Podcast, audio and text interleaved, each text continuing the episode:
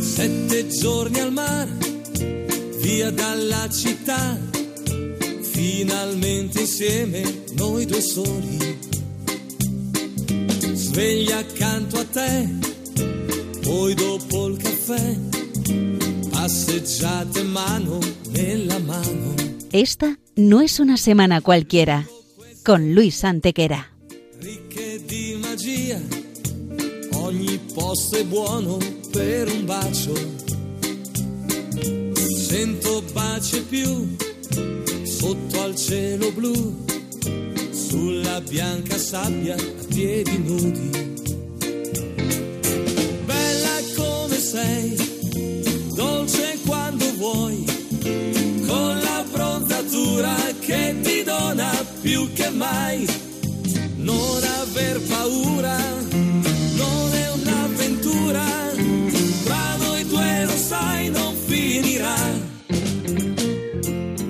Hola a todos, bienvenidos una vez más al programa Esta no es una semana cualquiera en Radio María con un servidor de ustedes Luis Antequera y Mariate Aragonés. Poi una bibita al bar, come due bambini spensierati in libertà.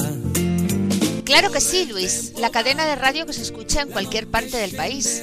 Que la radio de tu coche ya no coge ninguna cadena porque te hallas en el lugar más recóndito de España, donde no llegan ni las ondas.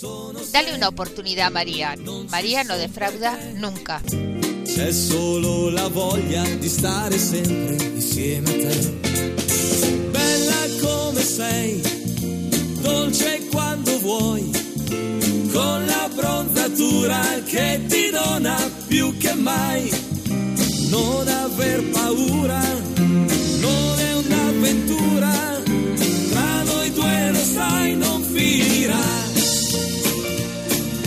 Comienza Esta no es una semana cualquiera, el programa que dirige Luis Antequera.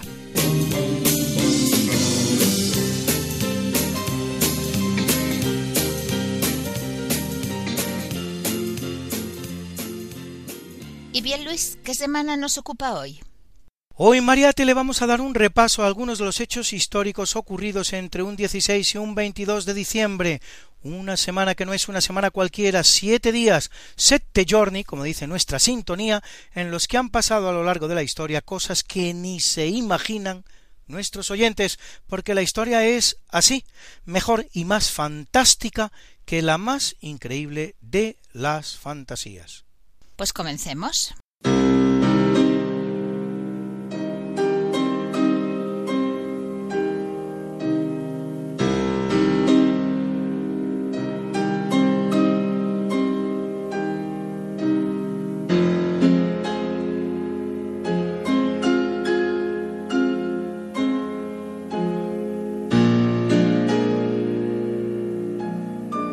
En 69 después de Cristo, como colofón del llamado Año de los Cuatro Emperadores, en el que antes que él reinan Galba, Otón y Vitelio, el Senado romano nombra emperador a Vespasiano, conquistador de Britania y héroe de la Primera Guerra Judeo-Romana. Inicia así la que se da en llamar dinastía Flavia, que continuará posteriormente en la persona de sus dos hijos, Tito y Domiciano, dinastía que gobernará Roma hasta el año 96.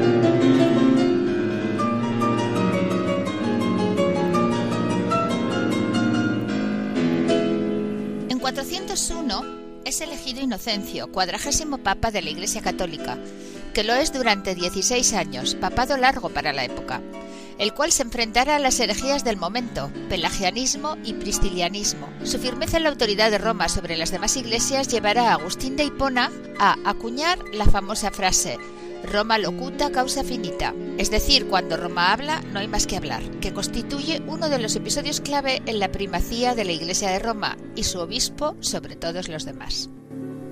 En 955 es elegido Octaviano, más conocido como Juan XII, centésimo trigésimo papa de la Iglesia Católica, que accede al papado a la temprana edad de 18 años. Un papa de 18 años, hijo ilegítimo de Alberico II, duque de Spoleto, y sobrino de otro papa, Juan XI, nieto de Marocia, una de las más intrigantes mujeres vinculadas a la Iglesia. Corre el período que se da en llamar de los siglos de plomo de la Iglesia, en el que los más indignos personajes acceden a la sagrada silla de Pedro. En cuanto a la mencionada Marocia, se convierte desde que en 907 se amanceba con el Papa Sergio III, en la mujer más influyente de su época, dominando la escena papal durante un cuarto de siglo que pasa la historia con el nombre de pornocracia, periodo en el cual ejerce de verdadera papisa en la sombra, inspirando según algunos la famosa leyenda de la papisa Juana.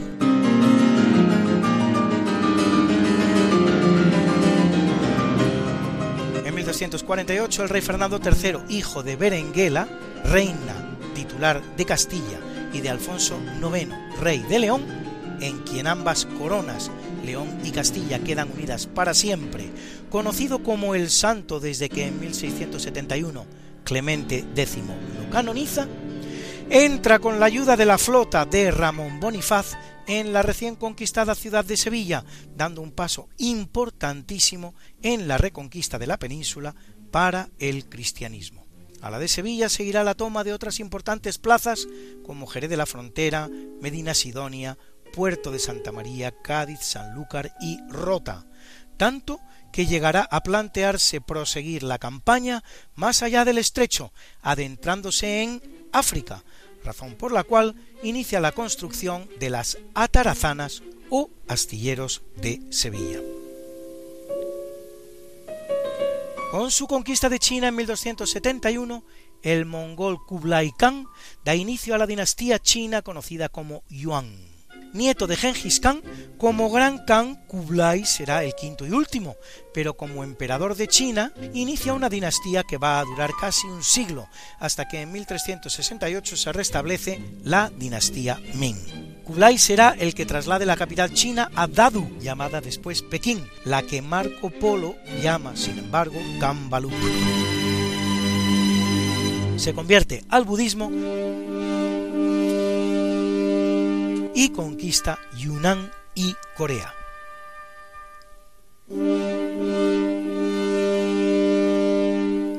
En su corte prosperará uno de los más famosos personajes del medievo, el ya mencionado Marco Polo, veneciano y autor del libro de los millones, en el que narra precisamente todo lo que ve en la China de Kublai, libro de cabecera de un visionario llamado Cristóbal Colón, que dos siglos después realiza con el patrocinio de los Reyes Católicos uno de los grandes logros de la historia, el descubrimiento del continente americano.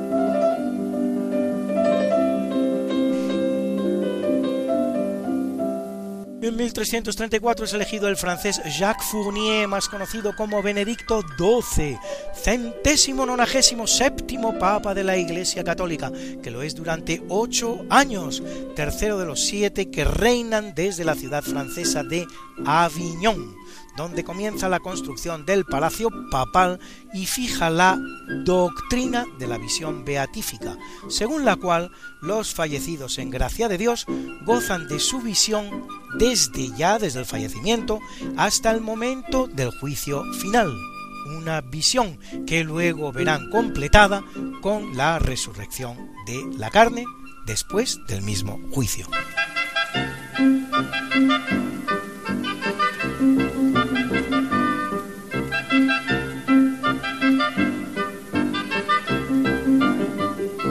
1490 se produce el matrimonio entre Ana, duquesa de Borgoña, probablemente el mejor partido de su época, y el emperador Maximiliano I de Augsburgo, los cuales tendrán dos hijos, Felipe, llamado el Hermoso, rey de Castilla, por su matrimonio con Juana de Castilla, y Margarita de Austria, que también casa con un príncipe español, Juan de Castilla, aunque éste moriría muy joven.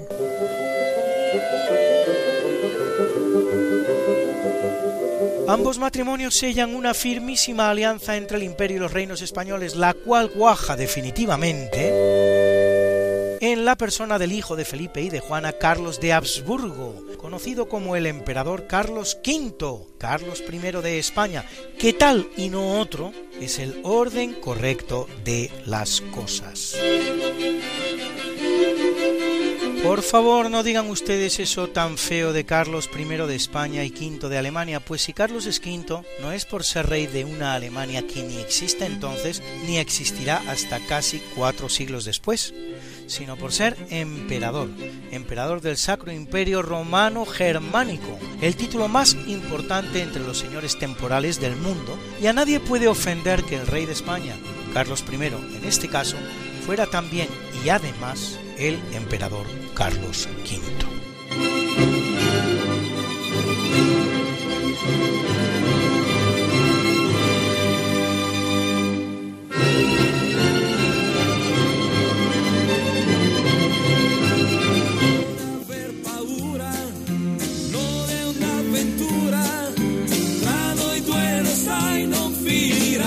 Esta no es una semana cualquiera con Mariate Aragonés y Luis Antequera. La historia como es. Y no como nos gustaría que fuera.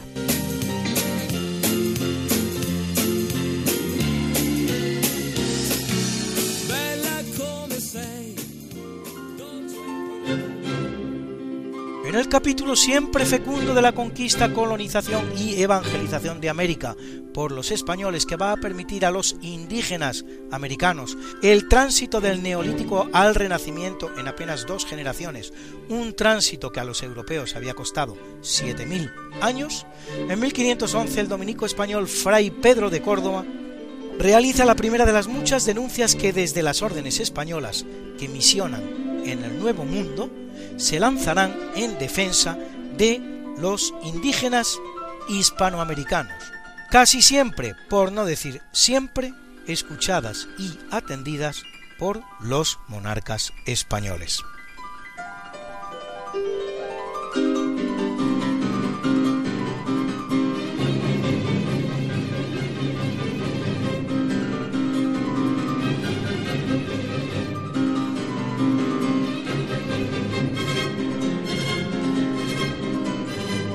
En 1602, el marino español Sebastián Vizcaíno fondea su fragata en una bahía en la actual California, fundando el puerto que en honor al virrey Gaspar de Zúñiga se llamará de Monterrey. En 1605, a la búsqueda de la Terra Australis ignota, zarpa del Callao el marino de Évora, al servicio de la corona española Pedro Fernández de Quirós, descubridor del continente llamado Oceanía, en las islas a las que llamará Australia del Espíritu Santo, hoy Vanuatu, y fundador de la colonia de Nueva Jerusalén. Una importante corriente historiográfica sostiene que habría llegado también a la isla más grande del continente oceánico, Australia, anticipándose así al holandés Willem Jansson, que lo hacía por estas mismas fechas, pero después.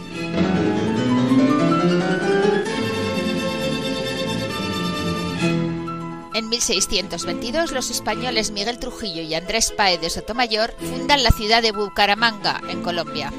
En 1653 en Colombia el español Fray Cristóbal de Torres funda la Universidad Colegio Mayor de Nuestra Señora del Rosario. Para ese entonces los españoles ya han fundado casi 20 universidades en el continente americano, una cifra que no se daba en ningún país europeo y tampoco en la propia España peninsular. Haciendo posible todos ellos y muchos más tres siglos de Pax Hispana sin precedentes en la historia americana, que conocerá, una vez que España abandone el escenario, más de dos centenares de conflictos, tanto civiles como entre vecinos.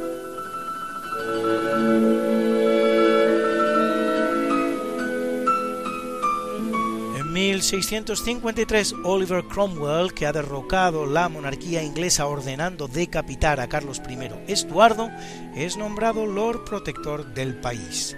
Realizará sonadas campañas contra Escocia e Irlanda, recordadas por su extrema crueldad, aunque a su muerte en 1658 es sucedido en el gobierno por su hijo Richard Cromwell, lo cierto es que éste apenas se mantiene en el poder un año y con el retorno de la corona a Carlos II, hijo del decapitado Carlos I, Oliver Cromwell será exhumado, juzgado y sometido a ejecución póstuma, llevada a cabo un 30 de enero, misma fecha en que hiciera decapitar a Carlos I, y permaneciendo su cabeza expuesta en Westminster durante un cuarto de siglo. En cuanto al hijo, en cuanto a Richard, fallecerá en 1712, mucho más tarde por lo tanto, a la edad de 85 años.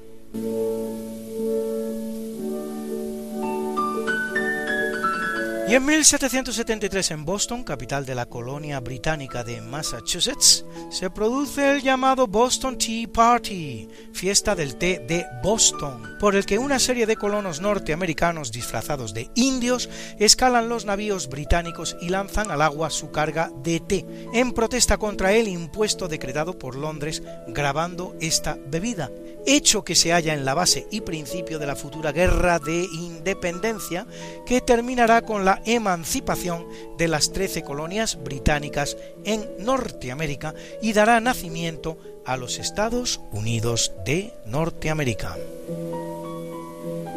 En 1808, en una jornada maratoniana no tan rara en la Viena de la época, se estrenan en la capital imperial la quinta y sus sexta sinfonías del gran Ludwig van Beethoven, autor de otras siete, hasta nueve, así como su concierto para piano número 4 y esta fantasía coral opus 80 que está sonando en nuestra banda sonora, cuyas notas, por cierto, van anticipando la que será una de las grandes composiciones de la historia de la música.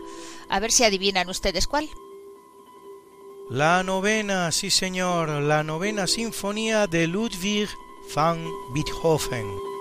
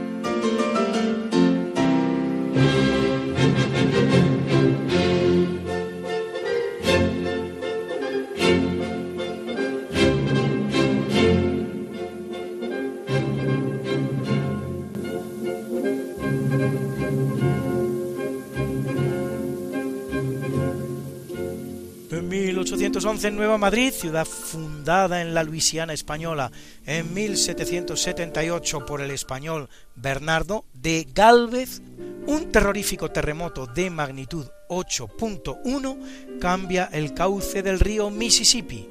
Nueva Madrid, New Madrid. En inglés, es una ciudad ubicada en el condado de Nueva Madrid, en el estado de Missouri, conocida por albergar la llamada Falla de Nueva Madrid. La zona sísmica más activa del este de los Estados Unidos. Una más de las 35 ciudades del mundo, Luis, llamadas como la capital de España, ya que no sabes cuál es el país que más Madrides tiene. Pues por increíble que parezca, Estados Unidos, que tiene 11. Y en 1827, después de varias leyes discriminatorias que les excluían de la milicia o de la administración, México promulga la ley para la expulsión de los españoles, a los que además solo se les permitirá sacar del país una pequeña parte de sus bienes.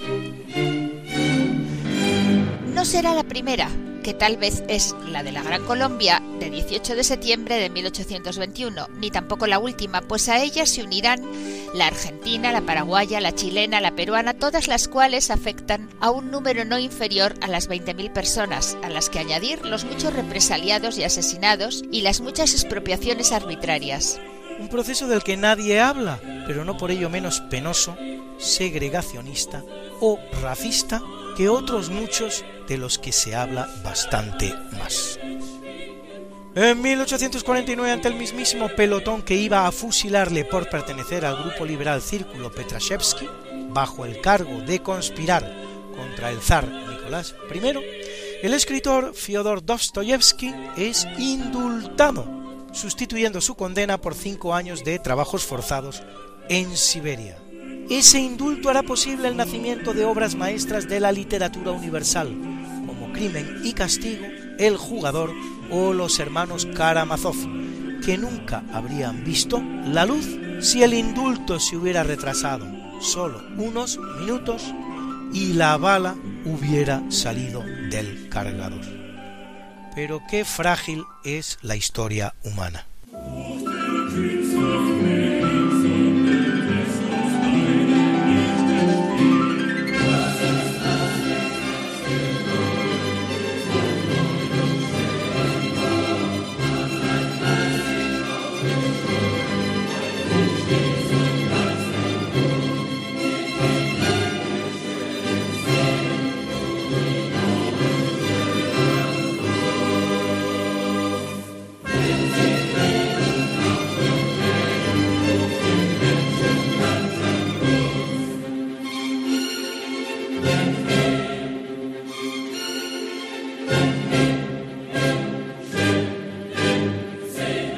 Es una semana de grandes estrenos musicales, pues en 1892, en el Teatro Mariinsky de San Petersburgo y en presencia del zar Alejandro III, el gran compositor ruso del romanticismo, Piotr Ilich Tchaikovsky, estrena su famoso ballet El Cascanueces, que hoy está sonando en nuestra banda sonora.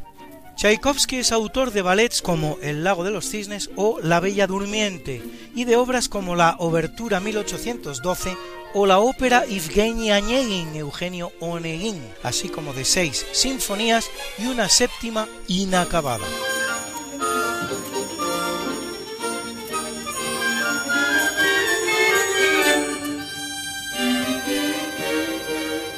En 1916, tras diez meses de lucha, finaliza en Francia la batalla de Verdun, la más larga de la Primera Guerra Mundial. Febrero los alemanes habían lanzado una exitosa ofensiva contra Verdun al este de París, aunque al final el general Pétain recupera el terreno perdido. Todo ello con el desolador balance de 250.000 muertos y 500.000 heridos. El prestigio del general francés será tal que acabará siendo el encargado de negociar con Alemania el armisticio y la no ocupación de un tercio de Francia al comenzar la Segunda Guerra Mundial. Si bien ello le pasará penosa factura al final de la conflagración, siendo juzgado y condenado a muerte por sus compatriotas, aunque la ejecución será conmutada por la pena de cadena perpetua.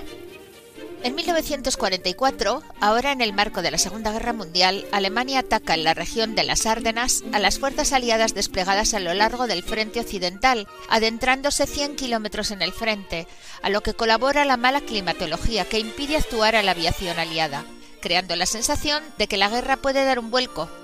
Siete días después se produce la contraofensiva aliada que conducirá a la definitiva victoria. El episodio se salda con la baja de más de 100.000 alemanes y 80.000 aliados.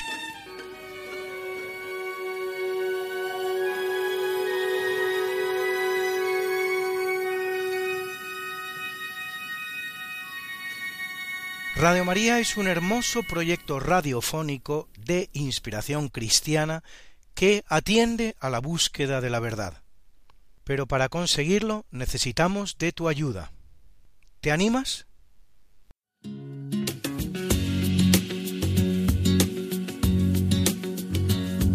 Al comenzar el Adviento, para prepararnos a recibir a Jesús, queremos daros las gracias a todos los oyentes, voluntarios y bienhechores que en este año tan difícil nos habéis ayudado con vuestra oración, mensajes de ánimo y donativos.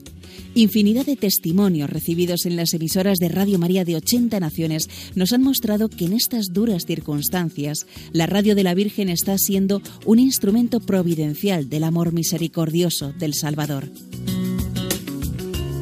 Para seguir dando voz a la palabra de aquel que sana los corazones afligidos, necesitamos tu ayuda. Colabora. Puedes hacerlo sin moverte de casa con una simple llamada llamando al 91 822 8010 o a través de nuestra página web www.radiomaria.es, donde verás los números de cuenta a donde podrás realizar una transferencia bancaria o a través de pasarela de pago con tarjeta. Además, tenemos disponible el método de pago Bizum. Y si quieres que tu donativo desgrabe, no olvides indicar tus datos personales, como tu NIF. Con María se puede.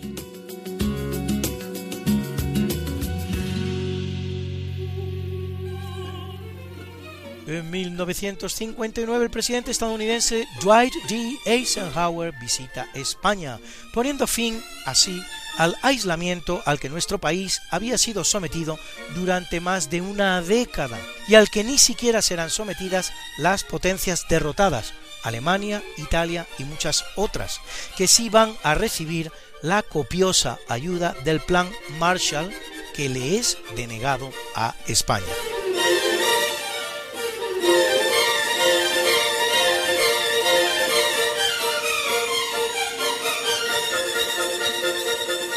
y ello aun a pesar de haberse mantenido neutral en la Segunda Guerra Mundial, un aislamiento impuesto para satisfacer a Stalin, el cual, resentido por la derrota del Frente Popular en la Guerra Civil Española, incluso llega a proponer en Potsdam la invasión de la neutral España.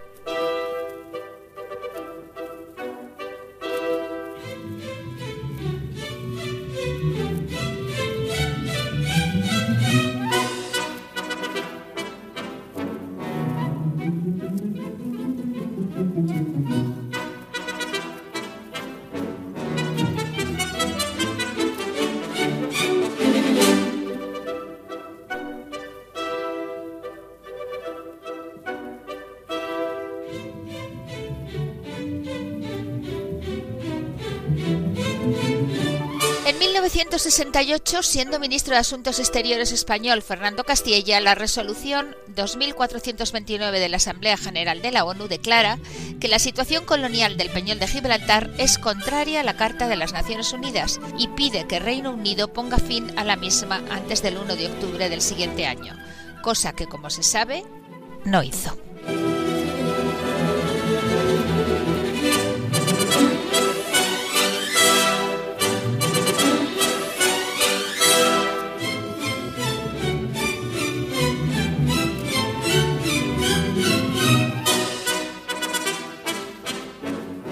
1971, después de una guerra que dura nueve meses con varios millones de víctimas, Bangladesh proclama su independencia de Pakistán. El de Bangladesh es un caso curioso. Al abandonar la India en 1947 tras 90 años de ocuparla como colonia, los británicos parten su territorio en dos. Al norte un país con mayoría islámica dividido a su vez en dos regiones, Pakistán Occidental y Pakistán Oriental o Bengala Oriental, separadas por nada menos que 2.200 kilómetros de distancia. En el centro, entre una y otra, separando ambas regiones, el gran gigante indio, de amplia mayoría hinduista. El final no podía ser otro que el que será, la inevitable separación de las dos partes de Pakistán tras dolorosa guerra. Pakistán al oeste, Bangladesh al este.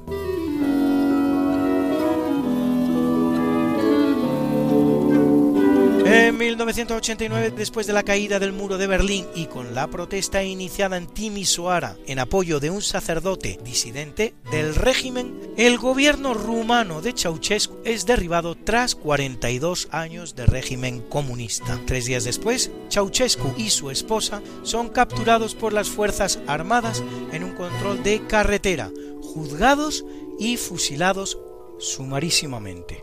En 1990 las Naciones Unidas dan por concluido el fideicomiso que mantiene Estados Unidos sobre las Islas Marshall y los Estados Federados de Micronesia, situados en el Océano Pacífico, logrando ambos archipiélagos su independencia. Tanto las islas hoy llamadas Marshall como los hoy llamados Estados Federados de Micronesia habían formado parte del gran imperio español, las primeras hasta 1885, las segundas hasta 1898, en que son cedidas o vendidas a Alemania, a quien se las arrebatará Japón y a Japón Estados Unidos.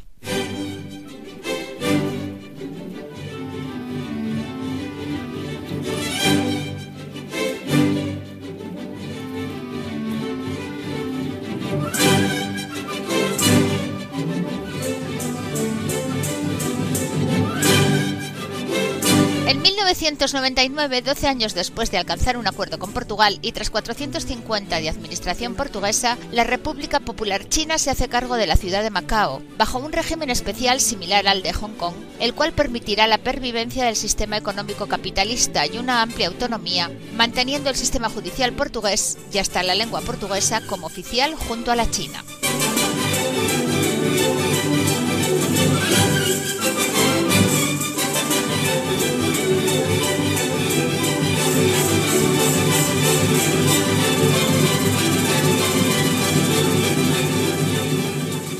2010, en Túnez comienzan las protestas antigubernamentales que para holgorio y regocijo de los medios internacionales de comunicación y de los grandes mandatarios del mundo, desencadenan la mal llamada primavera árabe, verdadero invierno islamista, cuyas funestas consecuencias conocemos ahora. En uno de los cinco países afectados, y es el que mejor parado ha salido, Egipto, tenemos hoy una nueva dictadura, que si antes era civil, ahora es militar. Uno de ellos, Siria, vive todavía una penosa guerra civil que dura 10 años ya.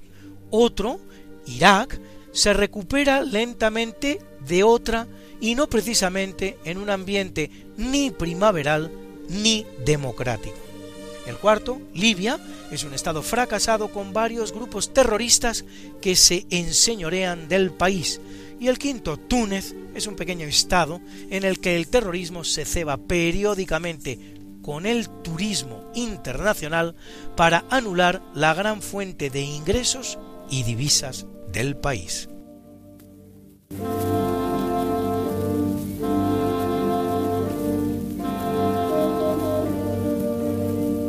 En el capítulo del natalicio nace en 1118 Thomas Becket, arzobispo de Canterbury que se resiste al intento del rey Enrique II de Inglaterra de someter al clero inglés a su gobierno y es por ello asesinado por unos matones del rey en 1170. Canonizado solo tres años después por el Papa Alejandro III, en 1538, es decir, 368 años después de su muerte, será declarado traidor por Enrique VIII, a quien su figura independiente del rey y volcado en la defensa de la Iglesia molesta profundamente, así que mandará exhumarlo, juzgarlo y quemar sus restos.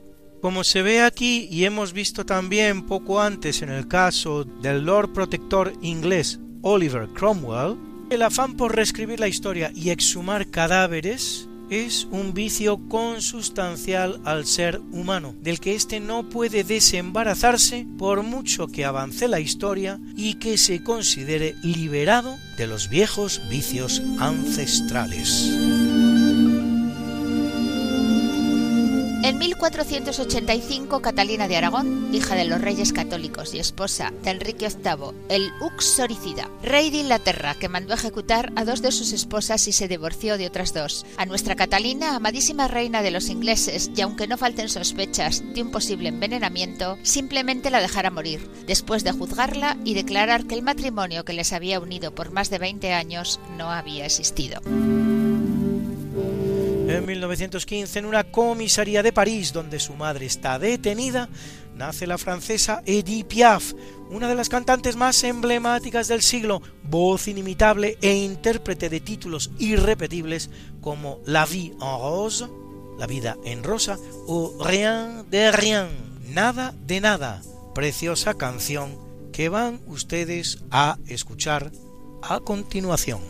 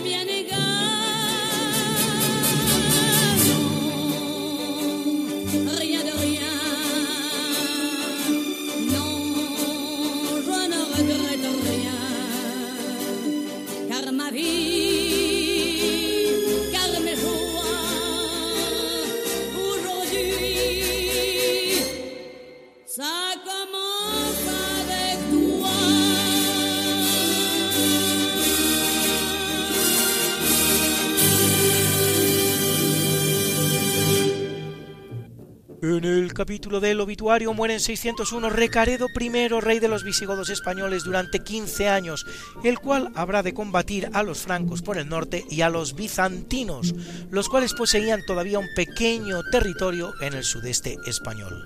Pero si algo marca a fuego el reinado de Recaredo es su renuncia al arrianismo que profesaba su pueblo visigodo, no así la población mayoritariamente hispano-romana sobre la que gobernaba y su conversión al catolicismo, y con él la del entero reino español solemnemente expresada durante el tercer concilio de Toledo. La conversión de Recaredo no es la primera en su familia ni mucho menos, pues sigue a la de su hermano menor Hermenegildo, ejecutado por ello por el común padre de los dos hermanos, el también rey visigodo Leo Vigilio.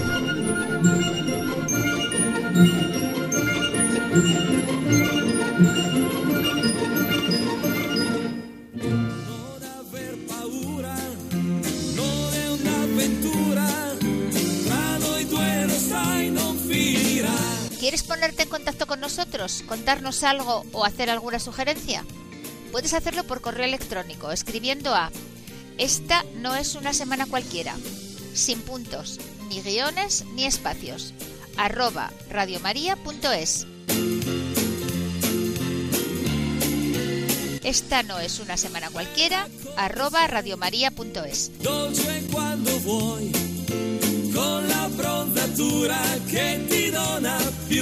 Será un placer recibir tus noticias y conocer tus inquietudes.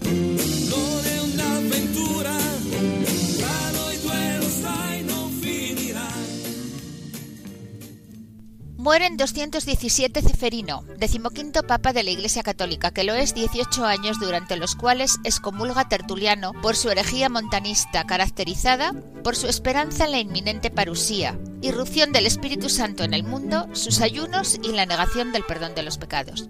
Debió de morir mártir en tiempos del emperador Macrino. Y en 1419 Baltasar Cosa, más conocido como Juan XXIII, ojo con este Juan XXIII, uno de los muchos antipapas de la Iglesia Católica durante el período del llamado Cisma de Occidente, que lo es entre 1410 y 1415, responsable de que el nombre Juan no vuelva a ser utilizado por un pontífice durante más de cinco siglos, en que lo hará el Papa Bueno de Venecia, Angelo Roncalli. Acabará el antipapa Juan XXIII sus días como obispo de Frascati, sometido al Papa que pone por fin fin al cisma de Occidente, Martín V.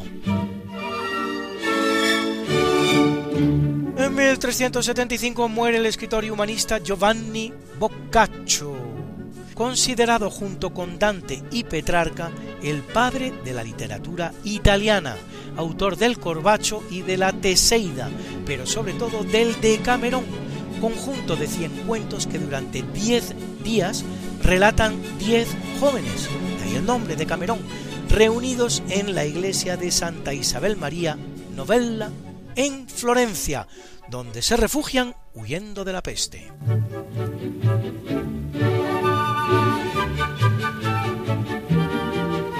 Muere en 1737 el cremonés Antonio Stradivarius. Laudero, palabra española perfectamente correspondiente a la famosa luthier tan utilizada, que fabrica hasta 1200 instrumentos de la familia del violín, de los cuales han llegado a nuestros días unos 600, con un valor que puede superar cada uno los 100 billones de euros, y ellos sin detrimento de otros grandes lauderos cremoneses, como por ejemplo Giuseppe Guarneri o Andrea Amatini.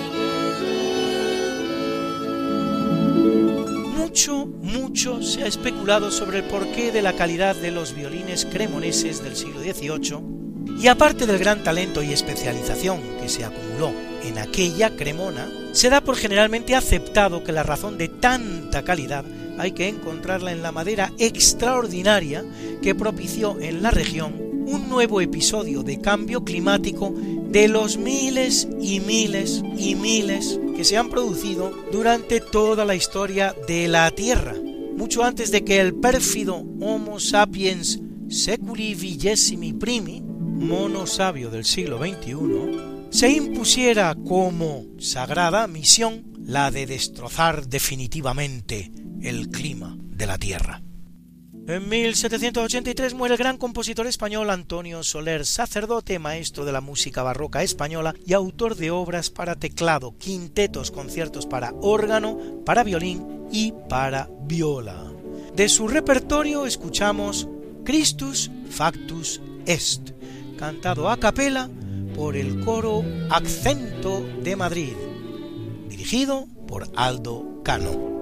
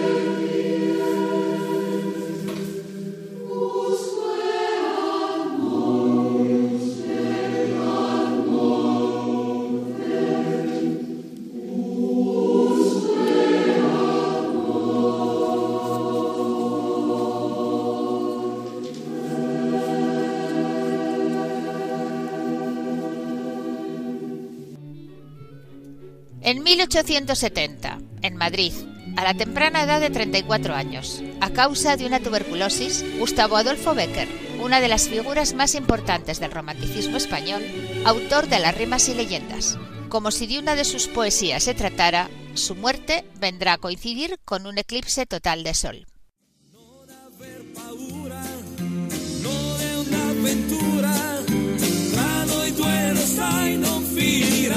Esta no es Una semana cualquiera.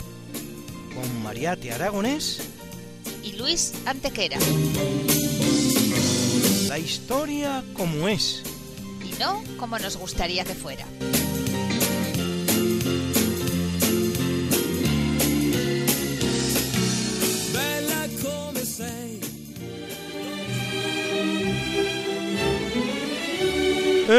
1915 muere Alois Alzheimer, psiquiatra y neurólogo alemán que a partir del tratamiento de su paciente Auguste Deta y del estudio post-mortem de su cerebro, describe la enfermedad a la que acabará dando nombre el terrible Alzheimer, dolencia neurodegenerativa caracterizada por la pérdida de la memoria inmediata y otras capacidades intelectuales y hasta la movilidad a medida que van muriendo las neuronas del paciente y se le atrofian diferentes zonas del cerebro, con una duración media de unos 10 años.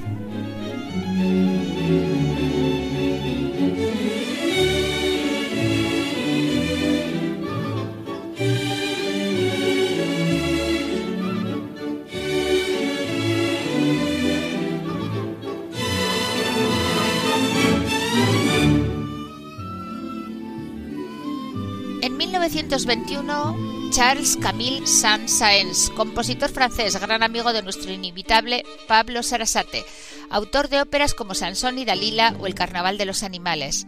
Su danza macabra forma parte hoy de nuestra banda sonora.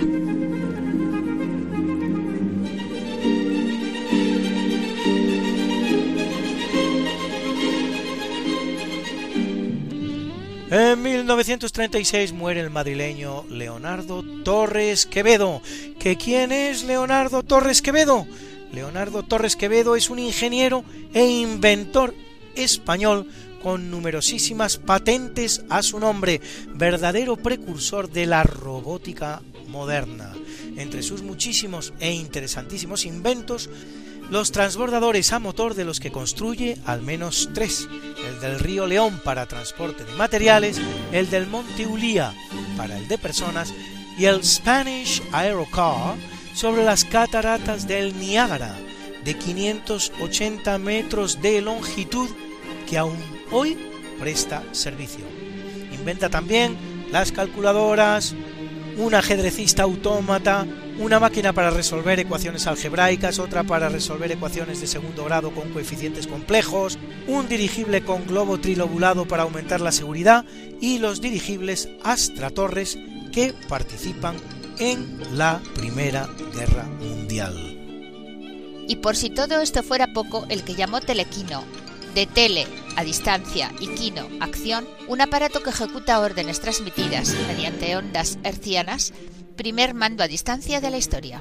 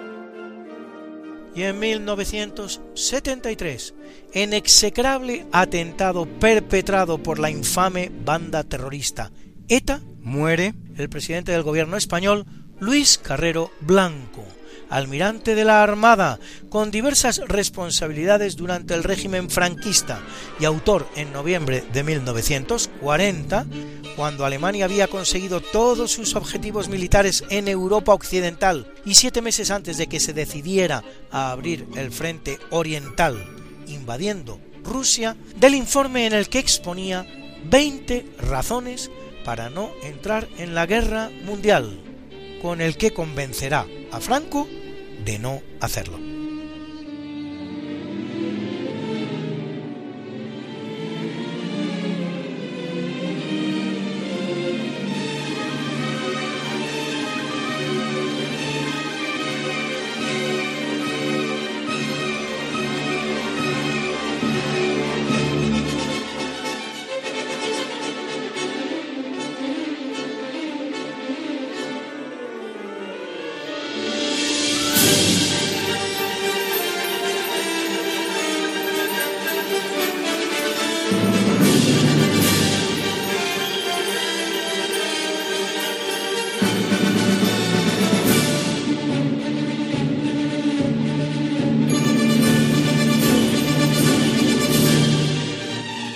Hemos escuchado la música de Piotr Ilyich Tchaikovsky, El Cascanueces, interpretado por la Paris Conservatoire Orchestra, dirigida por el ucraniano Anatol Fistulari.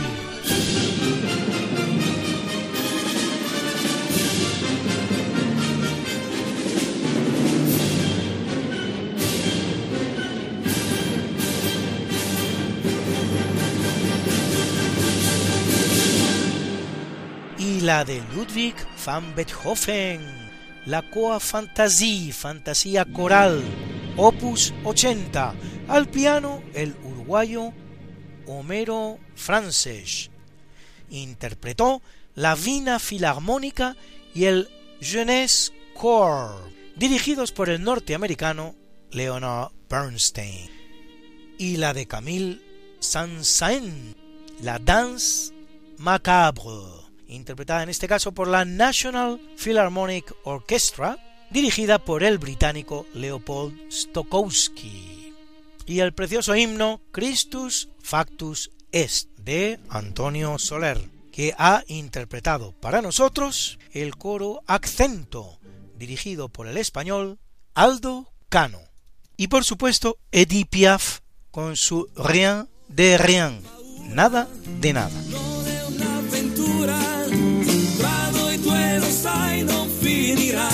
Y bien amigos, esto ha sido todo por hoy en Esta no es una semana cualquiera.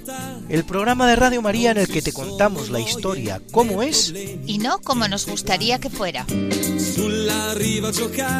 Esperamos que lo hayas pasado bien conociendo un poco mejor nuestra historia, la de la Iglesia, la de España, la del mundo, la de la humanidad en definitiva, que eso es lo que somos todos, parte de la misma humanidad. La vivremo stretti ascoltando i nostri cuori.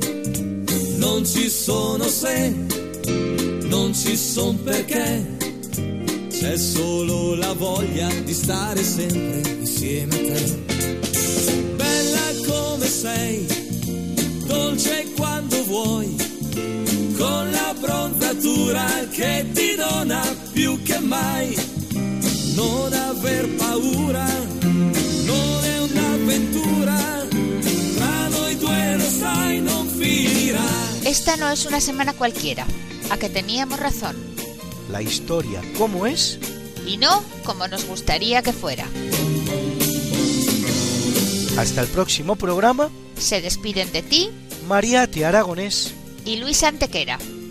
Pero yo te veo muy pronto en el programa de Javier Ángel Ramírez Diálogos con la Ciencia, el jueves a las 12 de la noche, o lo que es lo mismo, el viernes a las 0 horas, con nuevos episodios de nuestra apasionante historia. No te lo pierdas. Al mar, finalmente. Sveglia accanto a te, poi dopo il caffè, passeggiate mano nella mano. Lungo queste vie, ricche di magia, ogni posto è buono per un bacio.